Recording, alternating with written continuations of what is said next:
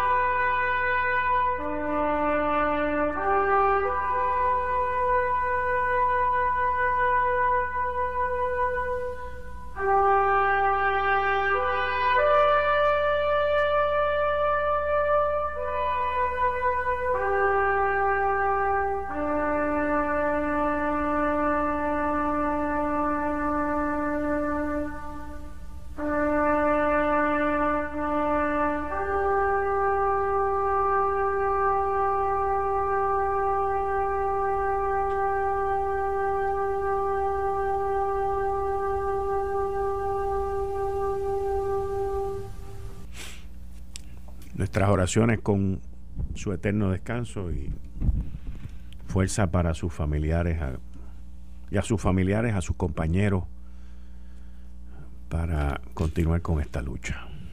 Bueno, hoy sale una noticia que yo he recibido tantos mensajes hoy y la gente está esperando cuál va a ser mi análisis, cuál va a ser mi opinión, cuál va a ser mi comentario sobre la venta de dos propiedades que tienen una historia brutal en, nuestra capital, en, San Juan, en el viejo San Juan. En el año cuando se cumplen los 500 años de esa ciudad. Una ciudad que la alcaldesa pasada, Carmen Yulín Cruz Soto, dejó destruida, destruida. Y, y yo, en muchas ocasiones, He sido el principal crítico del arzobispo de San Juan, Roberto González Nieves, por sus continuas intromisiones en temas políticos y temas que tienen que ver con la separación de Puerto Rico de los Estados Unidos. Y hoy sale esta noticia de que el arzobispado, que quien lo dirige es el arzobispo, Roberto González Nieves, Vendieron estas dos propiedades. Lo primero es que ambas propiedades estaban a la venta hace tiempo. Eso no es secreto. Eso es lo primero. Lo segundo es que de seguro que Roma, Roma, el Vaticano, tiene que haber aprobado esto. Entonces no son cosas que ocurren así silvestres. Son compraventas y ventas de propiedades de la Iglesia Católica que, que se llevan a cabo y tienen que ser aprobadas por el Vaticano. Ahora, si el dinero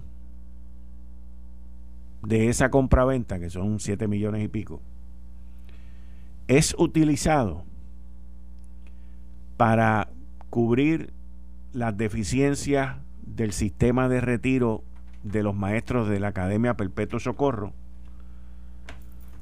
pues honestamente yo no puedo criticar esa transacción.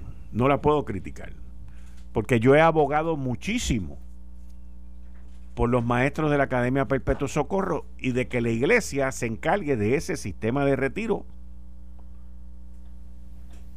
Así que dentro de todas las personas que me han escrito y que estaban esperando que yo viniera hoy a las 5 de la tarde a despotricar en contra de esta transacción, les tengo que decir que si el dinero es utilizado para pagar por el sistema de retiro de los maestros de la Academia Perpetuo Socorro, que by the way, contacté a par de ellos hoy y todavía no han recibido un bellón, porque el dinero que está en un fideicomiso de Hacienda, no sé qué diablo, Hacienda se va a intoxicar con tanto dinero que tienen en el bolsillo.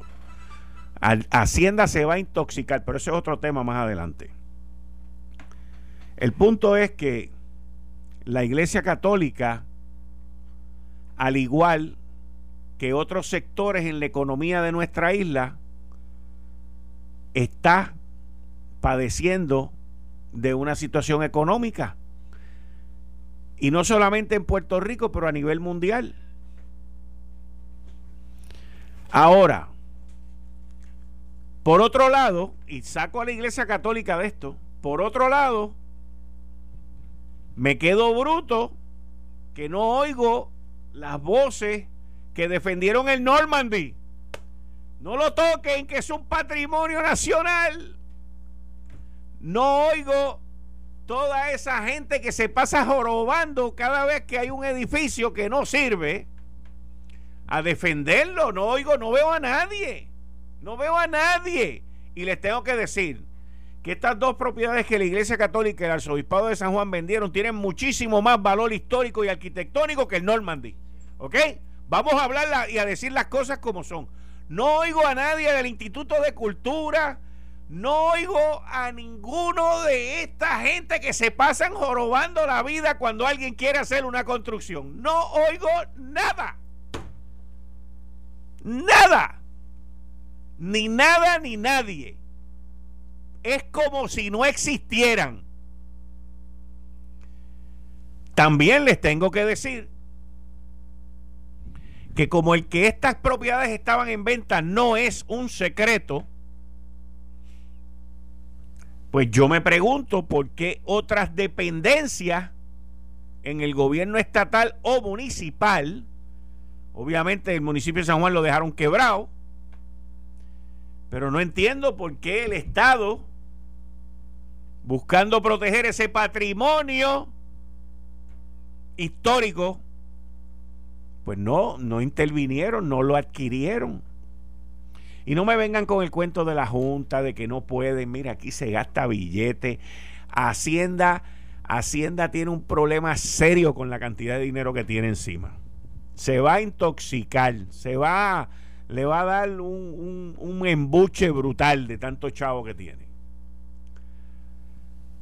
Así que con eso termino mi análisis y mi, y mi discusión sobre el tema.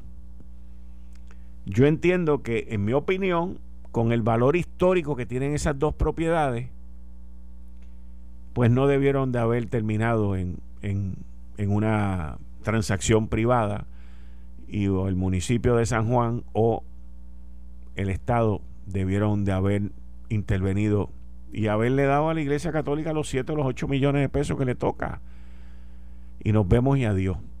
Porque eso tiene mucha riqueza histórica que la deberíamos de, preservar.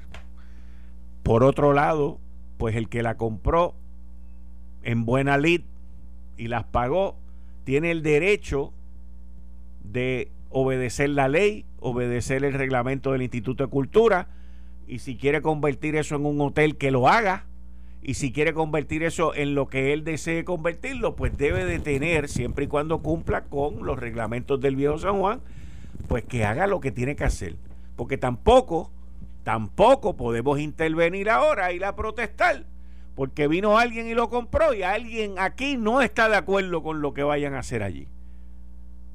Porque entonces vayan a pelear desde hoy contra la iglesia y díganle que no lo debieron haber hecho, porque eso no lo van a hacer pero tampoco sirvan de entorpecedores para lo que están invirtiendo para echar esa propiedad hacia adelante y mantenerla, que el costo de mantenerla, miren, el costo de mantener esa propiedad eh, debe ser enorme por, el, por el cuidado histórico que hay que tener.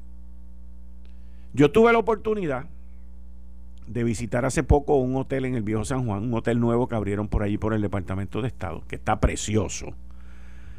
Y, y desde ese hotel uno mira el techo y las paredes conjuntas de la Catedral de Puerto Rico. La Catedral de Puerto Rico se está cayendo en canto. Se está cayendo en canto. Y lo que uno ve desde ese lado es una cosa muy triste cuando la catedral de una ciudad como lo que es la capital debe ser una cosa eh, que esté bien cuidada y que esté bien mantenida y que esté bien pintadita y que esté bien montada. Y así no está. Pero esa catedral y el estado tan anémico en que se encuentra por afuera, pues demuestra las condiciones en que están económicamente el arzobispado de San Juan eh, de la Iglesia Católica en Puerto Rico. Así que, por primera vez, ese es mi punto. Y el arzobispo que siga metiéndose en cosas religiosas y que deje la política para otra gente. Bueno, oigan, vuelve el Senado, vuelve y sale la senadora Migdalia González a detener confirmaciones y, a entorpecer los procesos gubernamentales. Yo no, yo no conozco a la senadora, by the way, no sé quién es. Pero sí ya veo un ciclo y una cosa común, según lo que sale hoy en las noticias, pues ella la convenció a convenció al caucus popular de que aplazaran la confirmación de Manuel Sidre como secretario de Desarrollo Económico. Y esto son cosas políticas, por no decir politiquera. Porque la senadora sabe que la confirmación de Manuel Sidre bajaba hoy. Pero se empecinó, porque ella es del área oeste, en que ahora hay que hacer una vista con Manuel Sidre, una vista ejecutiva de esas secretas donde te graban y después se lo dicen todo aquí a los panitas que tienen por ahí. Para que Manuel Sidre explique qué conocimiento tenía él sobre el cierre de Hewlett Packard. Senadora, le voy a explicar cómo funciona esto, porque yo lo he hecho y lo he vivido. Y es una cuestión muy desagradable para todas las partes. Los presupuestos se preparan en años anteriores, o sea que el cierre de Hewlett Packard se decidió como para septiembre o agosto del año pasado, porque así es como funciona el negocio, así es como funciona la vida de la cual ustedes no tienen conocimiento en el mundo comercial y en el mundo corporativo. Y las empresas toman esas decisiones porque no hace negocio seguir en el sitio donde están.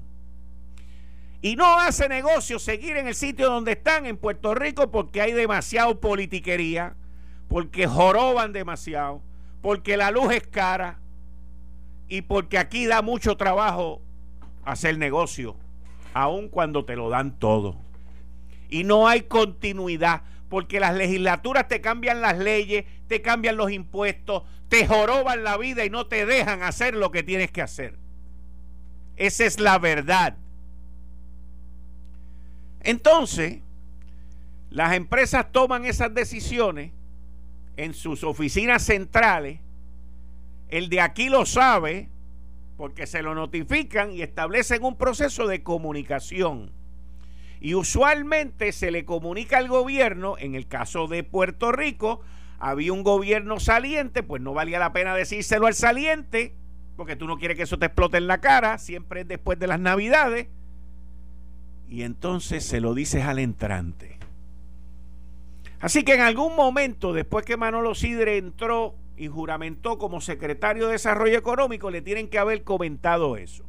¿Y qué es lo que hace Manuel Sidre? ¿Qué es lo que se supone que hagan todos los secretarios? Estoy seguro que él fue a Bofan Billón por encima y se mató tratando de luchar para que esta gente no se fueran. Pero Manolo Sidre y el gobernador, que también lo debe de haber sabido, y la secretaria de la gobernación y otros miembros del gabinete lo deben haber sabido, se quedan callados porque son negociaciones, acercamientos y discusiones que se llevan a cabo confidencialmente, porque lo menos que uno quiere es que vengan unos senadores, unos legisladores a meterse por el medio y a dañar todo esto que ya está hecho, ya está decidido. Ese es el mundo corporativo.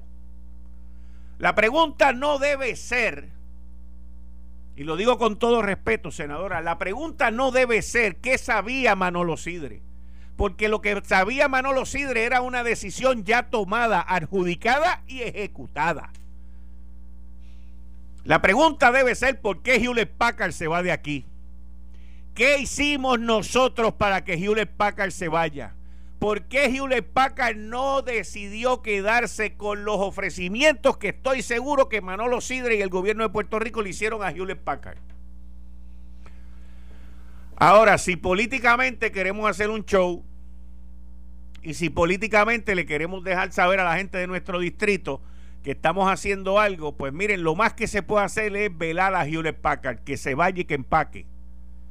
Hewlett Packard va a empacar y se va a ir porque nosotros lo perdimos. Nosotros lo perdimos. Los huracanes, los terremotos, el ambiente hostil, el ambiente político, el ambiente de impuestos en Puerto Rico, es un ambiente no favorable para negocios. Por eso es que tienen que estar regalando las cosas, dando concesiones contributivas y haciendo 20 malamares para subsanar lo difícil que es bregar en esta isla. Porque yo a esta isla lo digo y lo seguiré diciendo. Esto es una jungla, señores. Esto es una jungla. Si no, pregúntenle a Luma. Esto es una jungla. Y no hay tarzán ni hay chita que valga. Así que entonces, pues vamos a aplazar el nombramiento de Manolo Sidre. Y el de Zahira Maldonado, que también es el mismo grupito que están jorobando con ella, pues ya saben, la, la muestra la traje yo esta semana, este programa, con los ingenieros de la división técnica. Quien falló aquí fueron la alta gerencia de la Autoridad de Energía Eléctrica. Lo que pasa es que ustedes los defienden porque son de su propio partido y han protegido a la gente suya y le han hecho todos los destaques y las movilizaciones y los que han metido en el área de generación. Esa es la verdad. Esa es la verdad. Y le quieren echar la culpa a la de OATHR cuando no es culpa de ella. Es culpa de compañeros suyos de partido que no hicieron su trabajo allá en la Autoridad de Energía Eléctrica. Así que seguiremos con este TGMN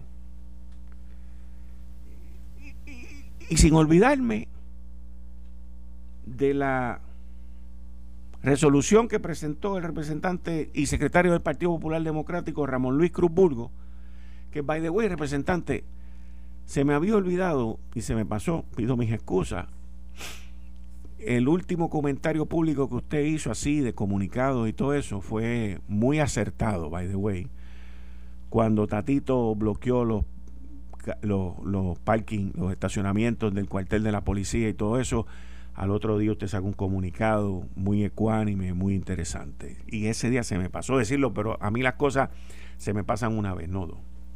Pero entonces el representante viene, viene y emite una resolución hoy para investigar a Pritz, que si esto, que si lo. El representante tiene unas amistades que tienen unos intereses brutales, incluyendo un bufete, bufete cabilderos aquí y otros amigos que él tiene y amigas también, en el sentido profesional, con tecnología.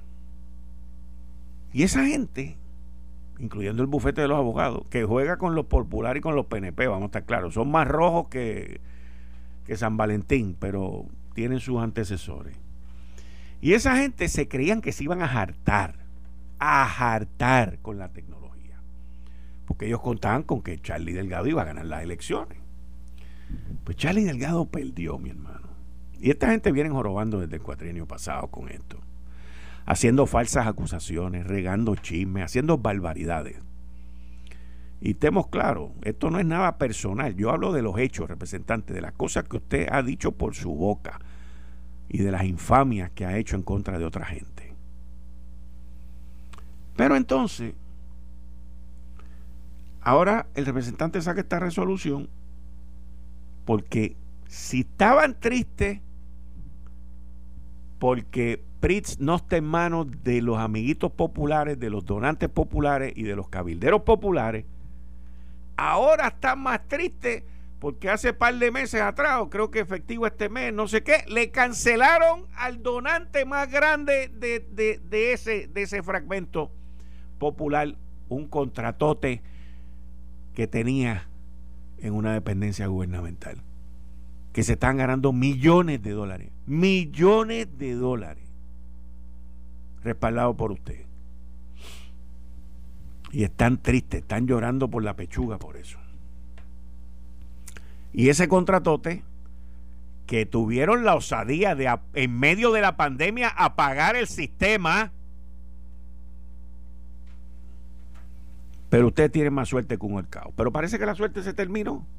Y Volker vino y lo canceló, que fue lo que hubiese hecho yo antes de haber entrado ahí. Y qué bueno que lo canceló. Porque a la culebra se la corta por la cabeza. Y qué bueno que lo canceló. Pero tenemos ahora una resolución aquí, investigando, y que sigan sufriendo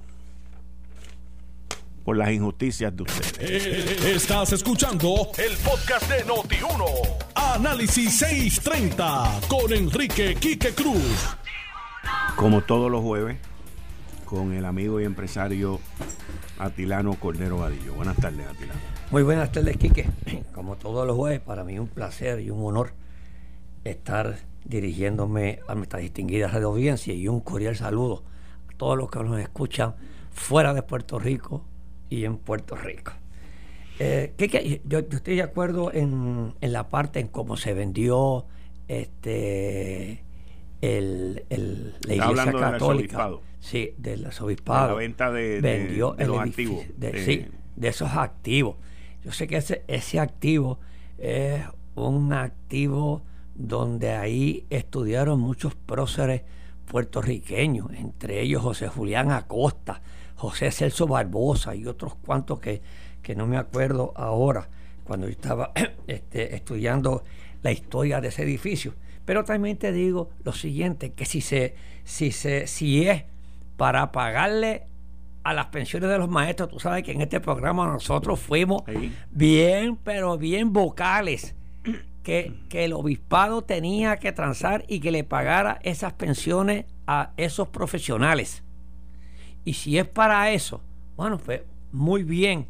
Y si se hubiese ido, eh, hecho públicamente, entonces va todo el mundo a protestar que ahí estudió fulano, aquí estudió fulano, y no se vende la propiedad y se quedan nuevamente los maestros colgando y no cogen sus pensiones. Casi siempre en, en, este, en el mundo de los negocios, que tú muy bien conoces, estas transacciones se hacen completamente privadas para eso, eso mismo, ¿ok? Me acuerdo que, cuando yo compré Gran Union se hizo, estuvimos negociando casi un mes y después del mes que teníamos todo hecho y esas cuestiones fue que vino que vinimos a darla este, públicamente. Es porque nadie sabe, hay gente que vienen de buena fe a hacer buenas ofertas y hay otros que vienen de muy mala fe a hacer ofertas. ¿okay? Y, y, este mundo de los negocios, tú sabes cómo es esto, que esto es muy frío y a lo mejor otras personas quieren, quieren la propiedad, pero no tienen el dinero. Que eso es lo que pasa la mayoría de las veces. Que es lo que pasa, en, que todo el mundo, sí, estoy interesado en la propiedad. Ah, ¿cuánto la vendió? En 20 millones. Yo hubiese dado 30, pero no tiene el dinero. ¿ok? Y este, pues, dio el dinero. Así es que solamente ¿Cómo se llevó esa transacción? Solamente lo saben el vendedor y el comprador.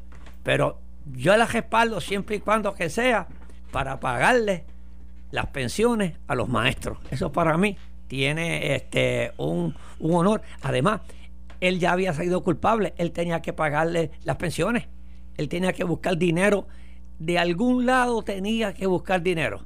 Y en estos momentos las cosas están más difíciles para buscar no sé cuántos millones de dólares eh, en ofrendas y donativos. Así que esa es mi opinión al, al respecto del, de la venta del edificio este, que vendió el, el Monseñor. Tengo que comenzar con algo que, que eh, nosotros hemos abogado siempre aquí.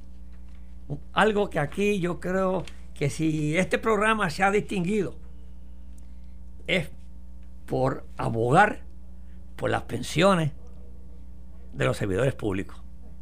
Y siempre hemos dicho que no queremos que recorten este que la Junta no le recorte nada a, a los que trabajaron y si hicieron mal uso de esos dineros, esos pensionados no tienen la culpa. Y eso lo hemos mencionado aquí eh, eh, y hemos respaldado siempre de que eh, la Junta de Control Fiscal no le corte nada a las pensiones. Y yo me refiero hoy, que más seguro tú lo viste, a la firma del, del, del proyecto de la ley de retiro digno. Ahí yo tengo que oponerme. Es un proyecto politiquero. Pero tú estás diciendo que no estás en contra. No, no, no, no. Que estás en contra de que le corten las pensiones a la gente. Que estoy en contra. Pero entonces, ¿por qué estás en contra de ese proyecto? proyecto digno es un proyecto politiquero, no un proyecto analizado. Esto es un proyecto para las gradas. Ah, bueno, eso Esto es un proyecto para las gradas.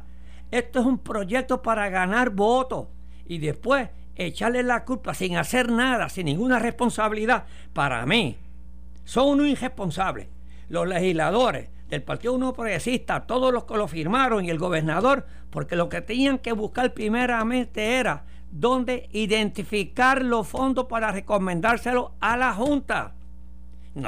si, si, si, si, no, si no buscan los fondos, si no dentro del presupuesto de Puerto Rico, no reconocen dónde están los fondos para pagarle a los pensionados de Puerto Rico y dónde hay que recortar del presupuesto y dónde hay que recortar de la burocracia y dónde hay que recortar de los contratos para pagarle a los pensionados. Eso, ese trabajo no lo hizo ni los legisladores ni el señor gobernador. Y después, muy sabiamente, porque es que muy politiqueramente, todos, pero muy el, el gobernador, Pierluisi, y voy a citar a la prensa, Pierluisi reconoció que la firma de esta ley puede tener, tener repercusiones legales, puesto que no es consistente con el plan fiscal certificado y violó la ley promesa que dio vida la Junta de Control Fiscal que supervisa la finanza de la isla. Sin embargo, se expresó confiado en que haya un cambio de posición, de postura de la Junta de Control Fiscal. Edward Sayad destacó que coincide con el gobernador que el proyecto aprobado es significativamente inconsistente con el plan fiscal y advirtió que evalúan cómo procederán. Van a proceder a decir que no hay chavo. Oye, oye, van a proceder a que no tienen derecho, a que violaron el plan fiscal. Ahora, si el señor Pedro Pierluisi, gobernador de Puerto Rico, se sienta con los legisladores, con el presidente de la Cámara, con el presidente del Senado, con el, presidente de la Comisión de Hacienda, con su staff económico, que tiene que tener un buen staff económico y lo tiene. ¿Ok? Pues entonces vamos a identificar, vamos a ir a la Junta para identificar dentro de este presupuesto que nosotros tenemos, dónde es que nosotros vamos a recortar y de dónde es que no, o si no recortar, de dónde es que vamos a buscar el dinero.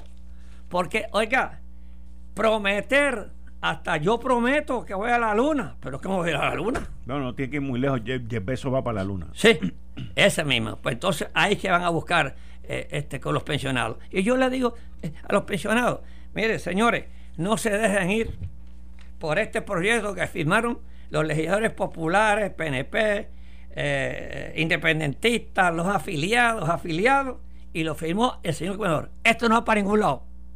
Muévense, vayan con este mismo proyecto y díganle al señor gobernador y a la Junta que identifique dónde es que está el dinero, que dónde, de dónde es que va a salir estos dineros para asegurar sus pensiones para que no haya recortes. Entonces el señor gobernador y los legisladores están haciendo algo por los pensionados. Si no, es una burla a los pensionados. Así mismo es. Así mismo es. Porque están para la grada, para quedar bien, para nada más.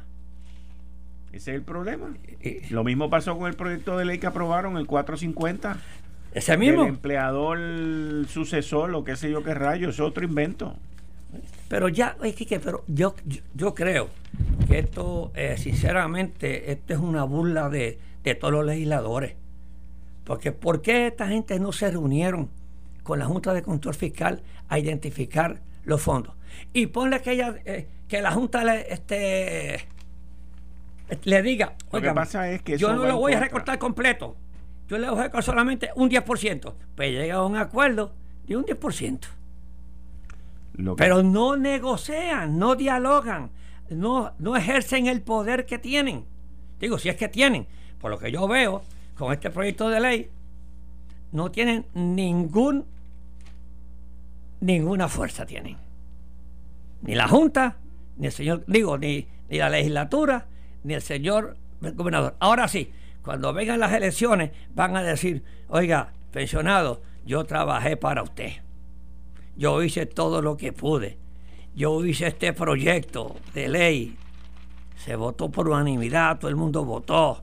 Y el señor gobernador lo firmó, sabiendo que no va para ningún lado. Eso es una falta de respeto. Así mismo. Así mismo.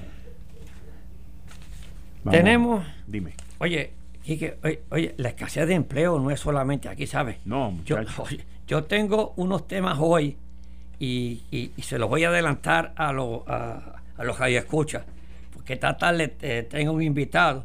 Y es que aquí no se habla de esto, pero Kiki y yo vamos a hablar de este tema hoy, que es el acuerdo trascendental para atajar la evasión contributiva por parte de las multinacionales.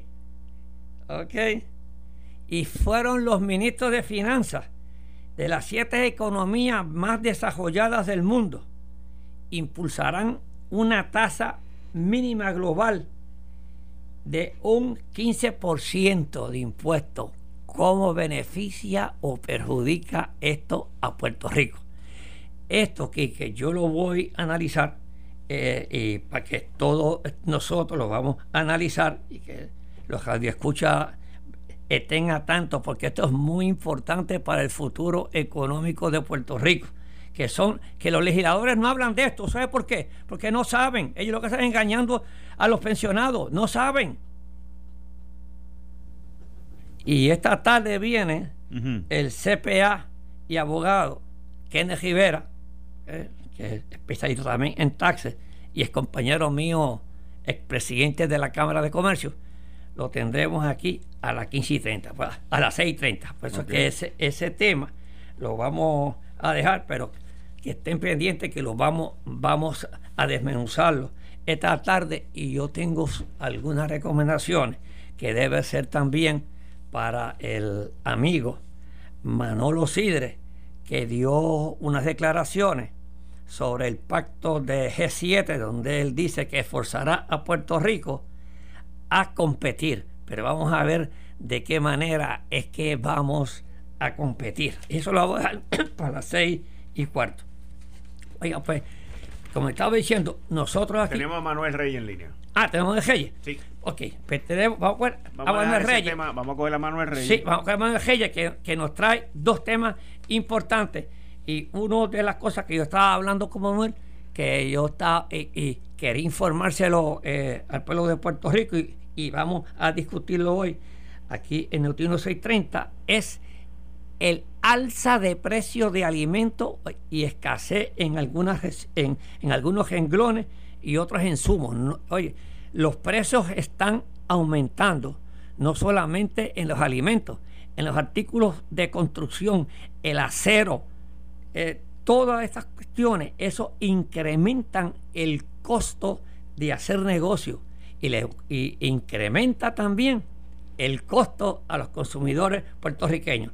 yo quise invitar a, Manuel Reyes para tocar dos temas también, que tenemos otro problema también, que todavía eh, hay algunos distribuidores que los camioneros, algunos camioneros le están haciendo la vida imposible a algunos distribuidores para atrasar, para atrasarle más las entregas y que llegue más tarde la mercancía a los consumidores. Manuel. Buenas tardes, director, vicepresidente ejecutivo de MIDA. Saludos, Quique, y saludos a Tilano.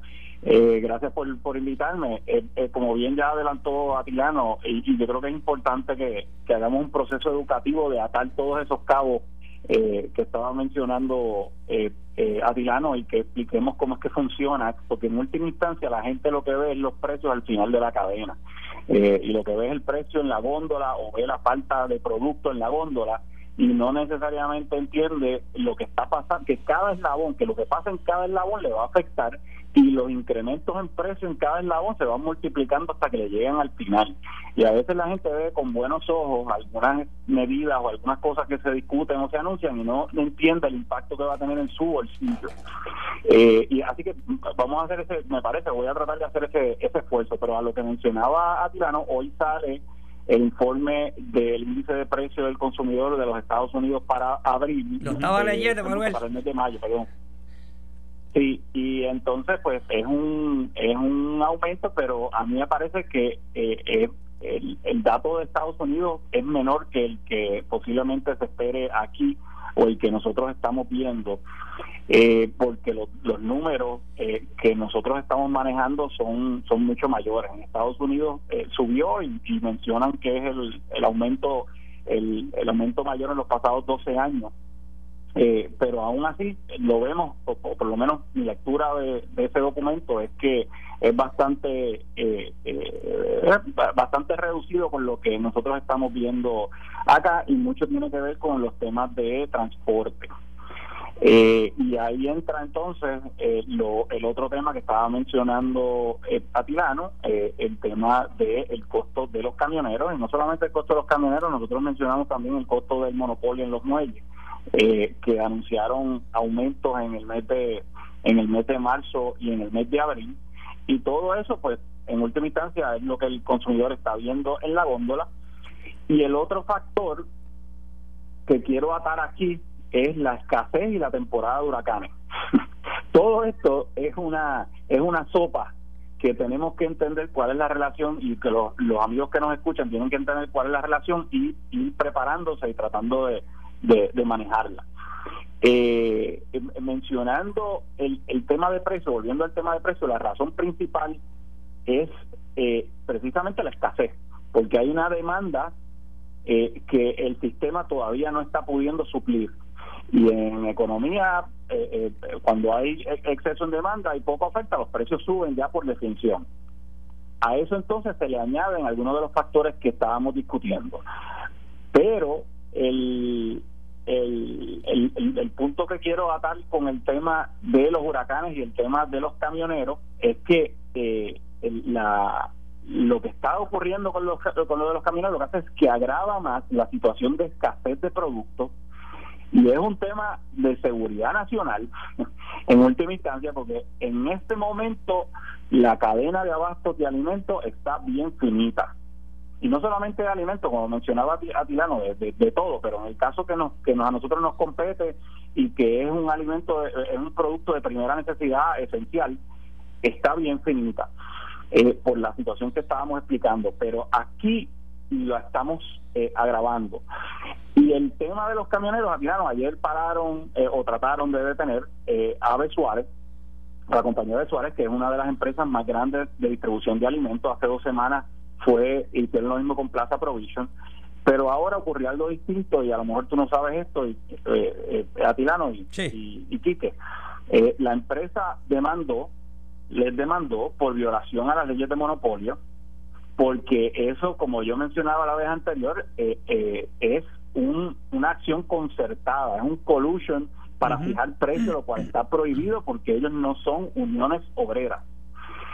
Y el tribunal les acaba de emitir el Temporary Restraining Order eh, a nivel federal, eh, dándole credibilidad a los argumentos de la empresa y prohibiéndole eh, que de alguna forma detengan y que de alguna forma se sigan poniendo de acuerdo para fijar precios.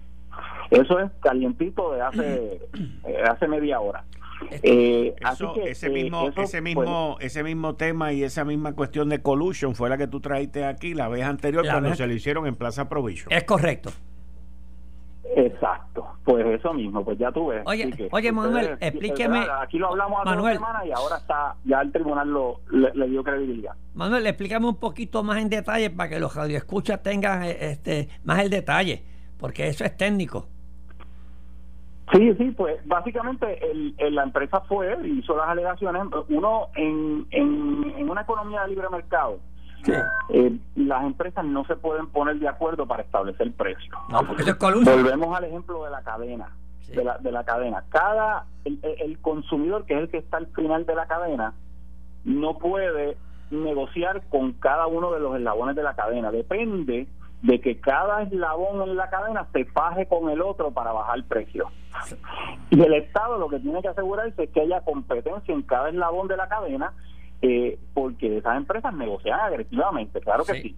Eh, para y eso es lo que en última instancia beneficia al consumidor o sea tanto el productor de, lo que sea de, alimento eh, pues se va a pagar con el distribuidor que es el que lo está comprando cada uno de esos se paga con el con el que transporta eh, cada uno se faja con el suplidor de caja, cada uno se faja con el suplidor de, lo que sea. O sea, a través de la cadena hay unos procesos de negociación que tienen y deben ser agresivos en beneficio del consumidor final.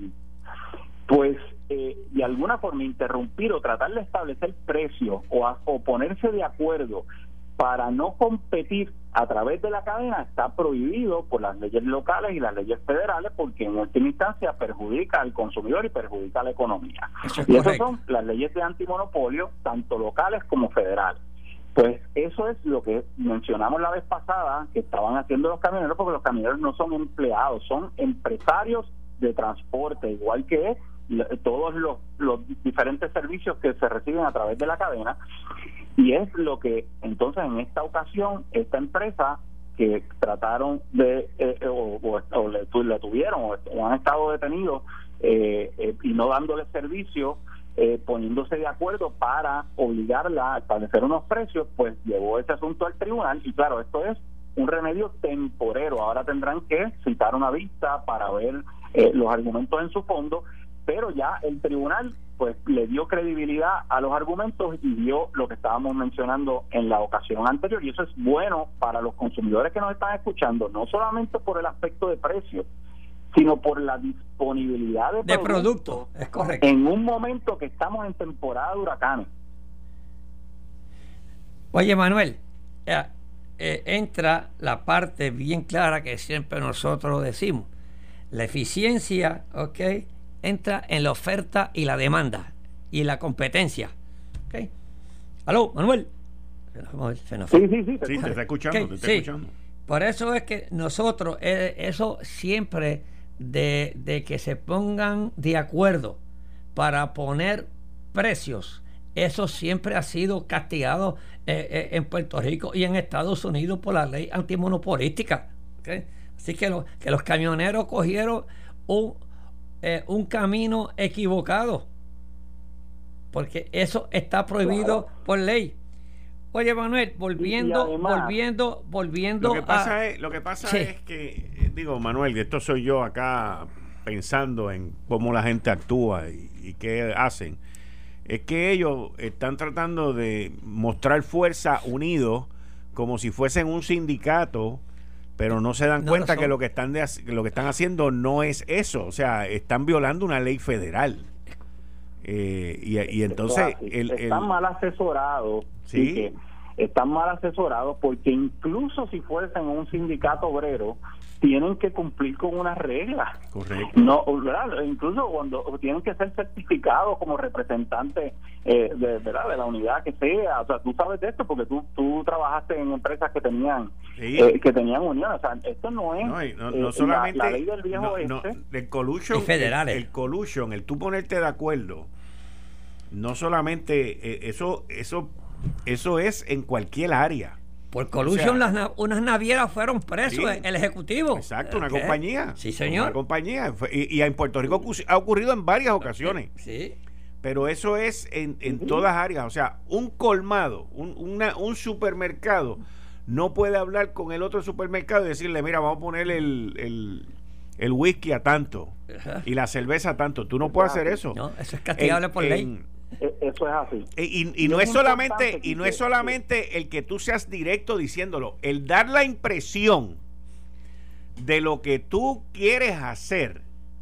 Y te voy a hacer un te voy a dar un ejemplo que yo lo vi, lo vi en los 80. Bob Crandall era el presidente de American Airlines en aquel momento y había una línea aérea en Texas que no me acuerdo el nombre que lo estaba trayendo loco y el tipo cogió el teléfono y llamó al presidente de la otra línea aérea y le digo, mira, mano, deja de estar jorobando con esto.